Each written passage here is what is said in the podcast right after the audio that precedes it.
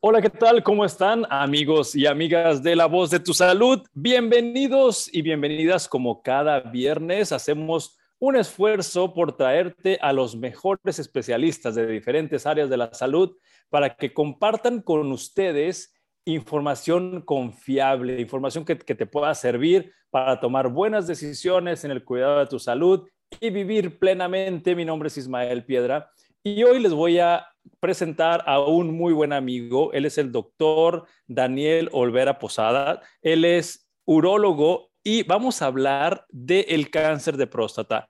Les adelanto un poquito que el mes de noviembre es un mes que se dedica a la concientización de este problema, de la detección oportuna del cáncer de próstata en los varones y por eso tenemos aquí a nuestro invitado, el doctor Daniel Olvera Posada. ¿Cómo estás, doctor? Buenas tardes.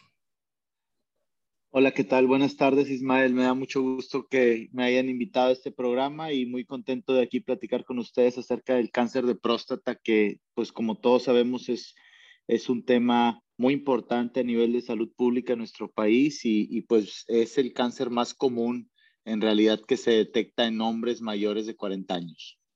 Sí, gracias por este contexto. Y definitivamente el mes pasado eh, en el mundo eh, hubo mucha concientización para la detección oportuna del cáncer de mama en octubre y ahora en noviembre se hace mucho énfasis en la salud masculina para detectar oportunamente el cáncer de próstata.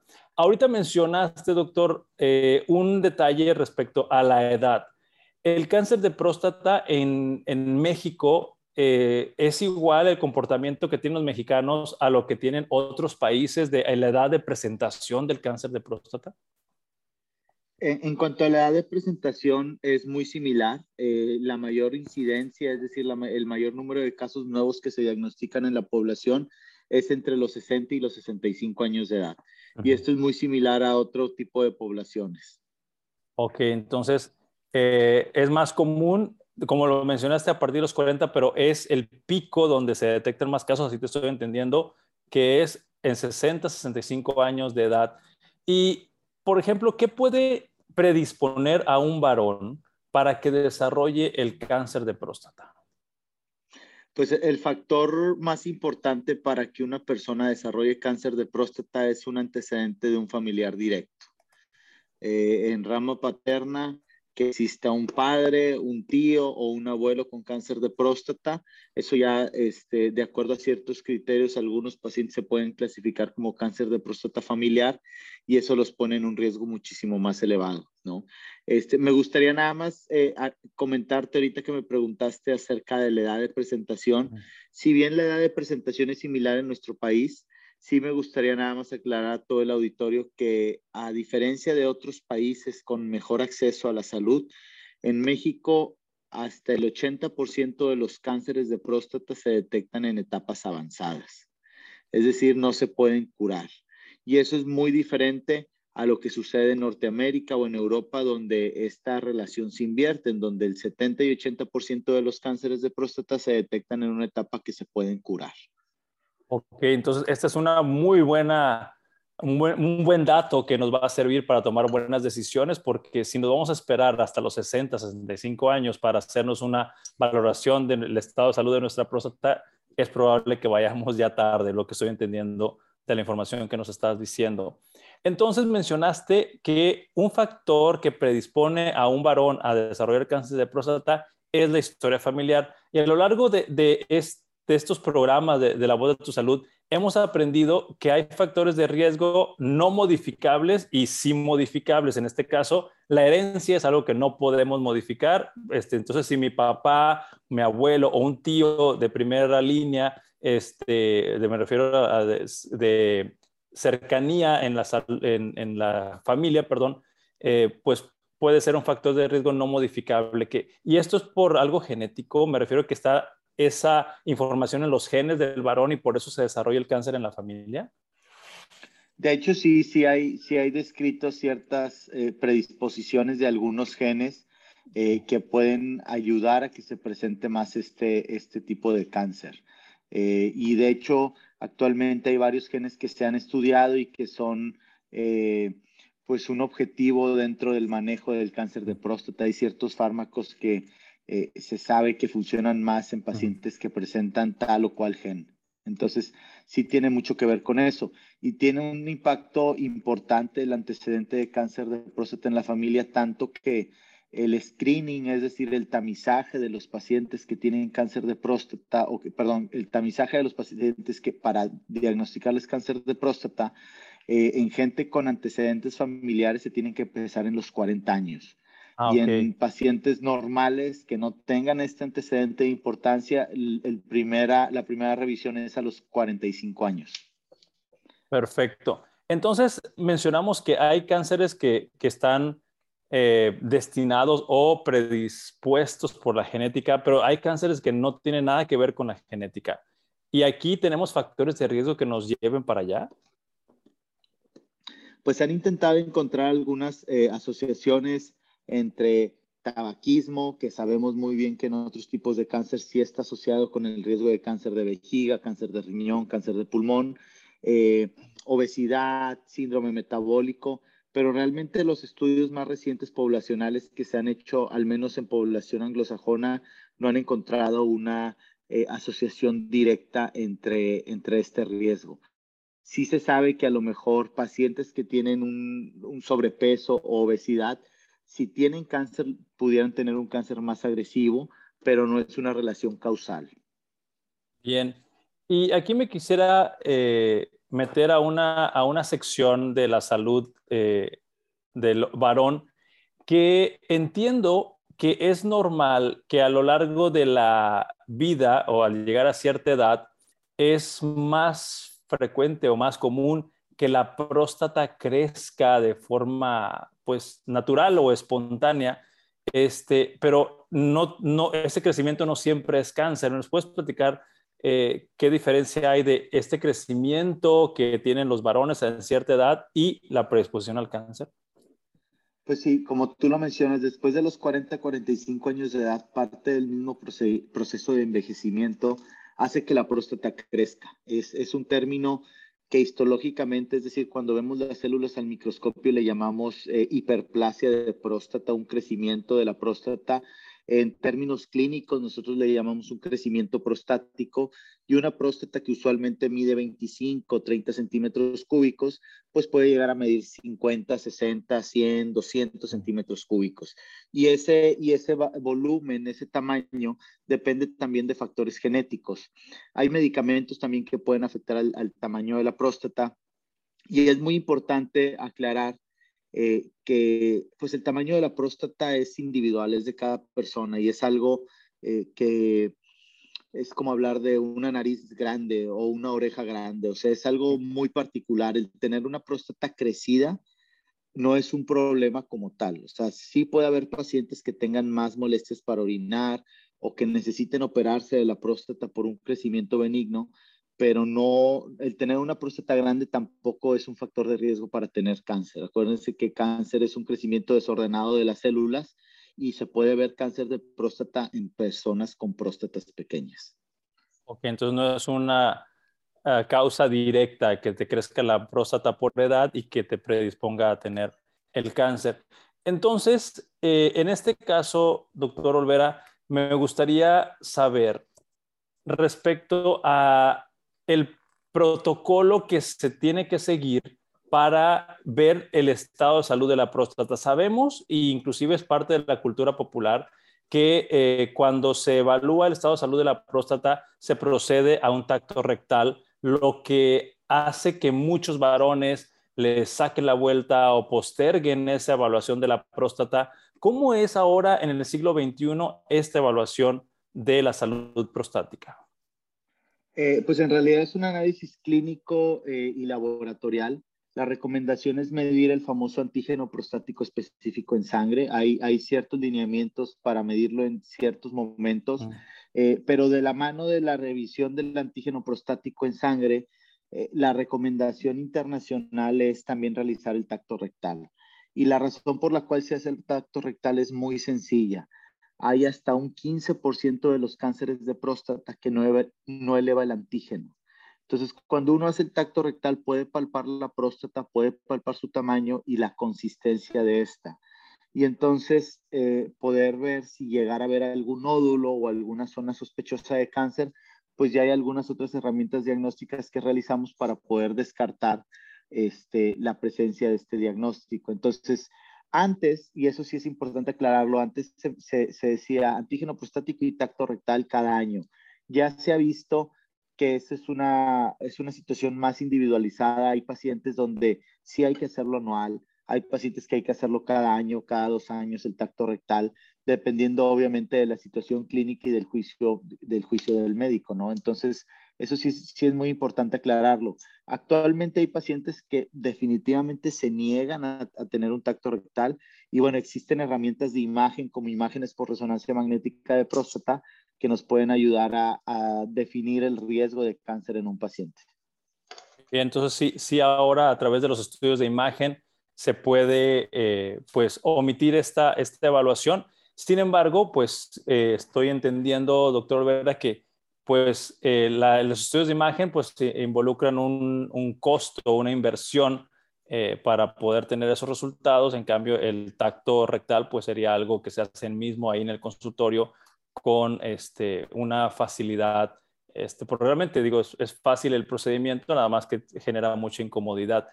En este caso, doctor Olvera, respecto a, la periodicidad, porque ahorita lo mencionaste de que cada año, eh, mencionamos también que dependiendo de los antecedentes familiares o no, eh, y a partir de cierta edad tú tienes que empezar la valoración de, tu próstata. Sabemos que para las mujeres se, tienen que hacer mamografías en forma periódica, o sea, de Papá Nicolau, también este, en forma periódica. En este caso, nosotros los varones, ¿cómo tenemos que supervisar la salud de nuestra próstata?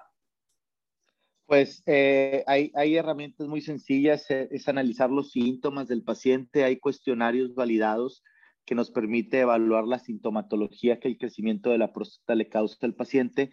Y pues lo, que yo les digo a los pacientes este, que tengo en la consulta cuando van acompañados de sus esposas, pues nosotros lo tenemos más fácil, es una revisión anual de un piquete de, de, de vena este, para ver el antígeno prostático y un examen físico con el tacto rectal que puede ser anual o bianual, cuando en realidad en, temas de salud femenina, pues ellas se tienen que someter a la mamografía, a veces el ultrasonido y aparte el papá ¿no? Entonces, este, en realidad nuestro, nuestro screening es bastante, bastante más sencillo y muchísimo más económico. Así es. Y me gustaría saber si hubiera factores protectores o que si tú utilizas cierto estilo de vida o ciertos hábitos o costumbres que te protejan contra un cáncer de próstata? Pues eh, en teoría eh, se han intentado asociar el uso de selenio, vitamina E, zinc para disminuir el riesgo de cáncer de próstata, algunos otros fitofármacos y no hay una, no se ha encontrado una asociación directa para la prevención. Lo que sí se recomienda es eh, pues obviamente lo de muchísimas otras enfermedades, el, el, tener una dieta balanceada, este, el evitar el sobrepeso, evitar fumar, evitar una ingesta este, abundante de alcohol. y, y, en realidad con eso, con eso es con lo que más, más nos, nos, nos, movemos para, para disminuir este tipo de riesgos. Eh, y en el mismo sentido de la pregunta anterior de, de, si hubiera un factor protector para el cáncer de próstata, ¿Habrá un factor protector contra el crecimiento natural de la, próstata con la edad, asociado a la edad? Hay, como te mencionaba, hay algunos fármacos que pudieran disminuir el tamaño de la próstata o evitar su crecimiento. Son muy utilizados, este, son medicinas que se toman de forma diaria y que está comprobado que reducen el tamaño de la próstata. Sin embargo, como son fármacos que actúan a nivel hormonal, también pueden tener algunos efectos adversos, algunos efectos secundarios, ¿no? Y obviamente esa decisión de ver qué paciente se beneficia de tal o cual fármaco, pues recae mucho en la plática que tenga el médico con su paciente. Muchas gracias por, por esta información. Y bueno, amigos y amigas que nos están siguiendo, estamos hablando con el doctor Daniel Olvera Posada. Él es urólogo y estamos hablando sobre el cáncer de próstata. Y continuando con, estas investigaciones sobre lo más nuevo que existe sobre el tratamiento del cáncer de próstata. Eh, si se detecta a tiempo, doctor Olvera, ¿cuál es la expectativa de los pronósticos? ¿Qué se espera cuando hay una detección oportuna del cáncer de próstata? Pues, en, realidad, cuando el cáncer de próstata se detecta a tiempo, eh, más del 90% de los pacientes, más del 95% de los pacientes se pueden curar, ¿no? Este, el cáncer de próstata detectado en etapas eh, iniciales, cuando está muy localizado la próstata, es curable. Y aquí sí me gustaría enfatizar que el cáncer de próstata es una enfermedad muy heterogénea. Hay cánceres eh, que son muy, de muy lento crecimiento, que le llamamos de muy bajo riesgo, en pacientes en donde ni siquiera se tienen que operar, ni radiar, ni recibir medicamento, que se pueden vigilar de acuerdo a sus condiciones clínicas, pasando por cánceres que se tienen que operar o se tienen que radiar, hasta algunos cánceres, gracias a Dios la menor parte de ellos, que tienen que recibir los pacientes un tratamiento, le llamamos multidisciplinario, un tratamiento multimodal, donde se tienen que operar, radiar y recibir tratamiento hormonal. Pero pues en la gran mayoría de los casos el cáncer detectado en etapas locales, eh, es decir, que solo está confinado a la próstata, se cura. Ok. Y me está faltando un elemento que ahorita me vino a la mente con la explicación que, que nos estás compartiendo. Es que una vez que se detecta por antígeno prostático elevado y por tacto rectal, que lo mencionaste, que es ustedes evalúan la consistencia o si tiene un nódulo o una bolita adicional de donde debe estar la próstata, eh, serían factores que te hacen sospechar que la, persona tiene cáncer. Una vez que tienes antígeno elevado y una bolita o un cambio en la consistencia de la próstata, ¿qué es lo que sigue? Lo, que sigue actualmente la recomendación es hacer un estudio de imagen, que es una resonancia magnética, eh, en donde se evalúan las características radiológicas de la próstata para poder determinar si existe una zona sospechosa de cáncer. Si eso es así y se observa alguna zona que pudiera tener una alta probabilidad o, sospecha de cáncer, lo que sigue es hacer una biopsia de próstata que es un procedimiento de mínima invasión, de muy bajo riesgo, que es un procedimiento ambulatorio, en donde básicamente tomamos muestras pequeñitas de la próstata, este, guiadas por medio de un ultrasonido. En la mayor parte de los casos se hace con una sedación leve y podemos obtener eh, tejido prostático para que el patólogo lo analice y vea si existe o no cáncer. Ok, y ahí es donde mencionas que dependiendo la biopsia, hay cánceres por su naturaleza o su forma que son más agresivos o más rápidos o más lentos para su crecimiento. Así es. Este, el patólogo analiza las biopsias eh, y hay una calificación muy específica eh, de patrones que le llamamos Gleason, que nos permite conocer la agresividad del tumor. Actualmente esa clasificación se actualizó a llamarla como grupos pronósticos y va del 1 al 5, siendo el 1 los cánceres de muy bajo riesgo y los 5 los más agresivos. Y esa información, junto con otros estudios, te ayuda a definir cuál es el mejor manejo del paciente. Bien, eh, me gustaría regresarme a, dos preguntas relacionadas con los factores que se dicen o se comentan entre el público masculino como factores protectores o factores que pueden predisponer al cáncer. Y me gustaría saber tu opinión sobre la actividad sexual frecuente con, con protección para cáncer de próstata, esa relación que hay entre esos dos elementos. Eh, pues en teoría ah, hay algunos estudios poblacionales que han relacionado que a mayor número de eyaculaciones se disminuye el riesgo de cáncer de próstata. Este, incluso han llegado a decir que este, creo que son un poquito de más de 20 al mes durante muchos años se asocia a, a, tener una reducción en el riesgo de cáncer de próstata. Obviamente estos son estudios poblacionales retrospectivos con sesgos importantes pero sí hay esa información, o sea, sí, sí, sí se está aceptando en la comunidad científica que eso reduce el riesgo. Y al hablar de otro factor que, puede, que se escucha, que, que puede fomentar el desarrollo, de cáncer, es para aquellas personas que están cuidando mucho su físico, que quieren mejorar su rendimiento o su imagen corporal, hablando de la musculatura, donde utilizan productos hormonales o algunos estimulantes para el desarrollo de la masa muscular, ¿están relacionados con el cáncer de próstata? No hay una relación directa. Lo que sí se sabe es que la gente que utiliza este tipo de fármacos o estimulantes o, profármacos eh, pudieran acelerar el desarrollo de cáncer si ellos estuvieran predispuestos o pudieran acelerar el crecimiento de la próstata eh, como si, si, tuvieran más años, eh, como si tuvieran mayor edad, a, si estuvieran jóvenes. Eso es lo que se sabe.